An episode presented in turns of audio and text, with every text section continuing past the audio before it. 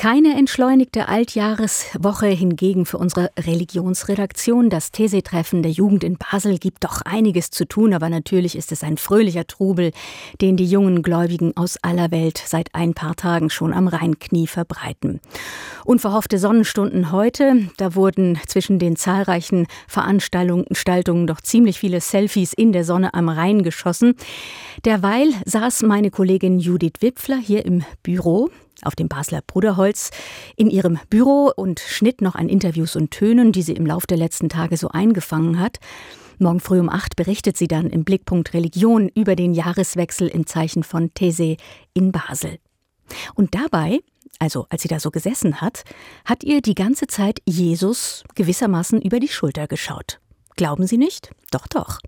Es ist nämlich so, dass Jesus seit ein paar Monaten bei uns hier im Studio wohnt. Gut, er ist ein wenig lediert, es fehlt ihm die linke Hand, sein Hirtenstab ist ihm auch irgendwie abhanden gekommen, der Gips am Sockel seiner Statue bröckelt, aber er blickt so milde freundlich drein, und das Schäfchen ruht so herzig auf seinen Schultern, dass Judith Wipfler mit dieser Jesus-Statue den zauberhaftesten Moment verbindet, den ihr dieses Jahr beschert hat, und eine hübsche Geschichte, wie sie überhaupt an ihren neuen Büromitbewohner gekommen ist.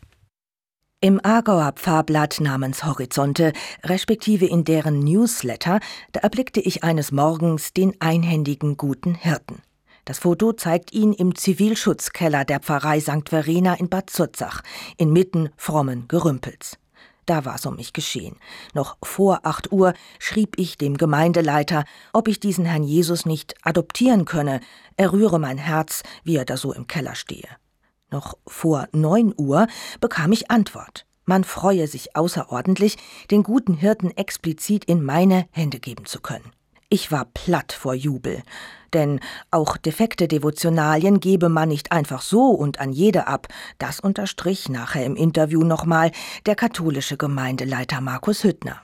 Die kommen sicherlich nicht auf den Müll oder, oder werden entsorgt es gibt nicht die Richtlinie oder die Bestimmung, was man jetzt genau damit zu tun hat. Ich denke, es ist hier ein guter, äh, ein würdiger, stimmiger Ort für den Moment, um die aufzubewahren. Aber letzten Endes ist ein Stück weit die Frage offen, was, was geschieht auf die Dauer damit. Und so kommt es, dass der Zivilschutzkeller der römisch-katholischen Pfarrei St. Verena in Zurzach nicht nur das Archiv der Pfarrei schützt, sondern auch diverse Engel, Kerzenständer, Andachtsbilder, Tabernakel, Reliquienkästen und Kreuze. Eins, zwei, drei, vier, fünf Kreuze und die drei hier oben. Also wir haben aktuell haben wir acht Holzkreuze hier, die uns anvertraut wurden, die Leute hier abgegeben haben.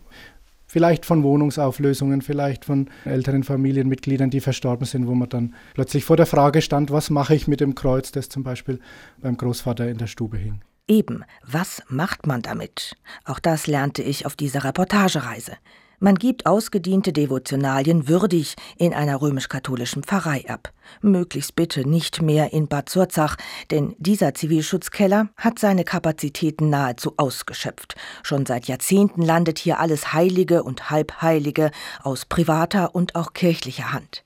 Ausrangiertes aus Kirchen und Kapellen ist nämlich auch drunter, etwa dieser Weihrauchkessel. Ja, Sie sehen eine der, der drei Streben, die den halten, diesen großen Weihrauchkessel, die ist lose, deswegen muss ich ihn jetzt gut festhalten, damit er nicht auf den Boden fällt. Ja, das war sicherlich irgendwo in einer Kirche mal im Gebrauch. Genau. Ja, und ist jetzt bei uns. Das alles bewahrt die Pfarrei nun also auf. Verkauft würden diese Devotionalien auf keinen Fall, erklärt mir der Gemeindeleiter Hüttner. Noch nicht mal für einen guten Zweck. Ich käme nie auf die Idee, jetzt zum Beispiel einen dieser silbernen Engel, die wir da vor uns sehen, die auf eBay zu verkaufen. Die Schatzkammer mit ledierten Devotionalien ist so ganz nach meinem Geschmack. Am liebsten würde ich noch so manchen Engel adoptieren, aber ich will nicht gierig sein.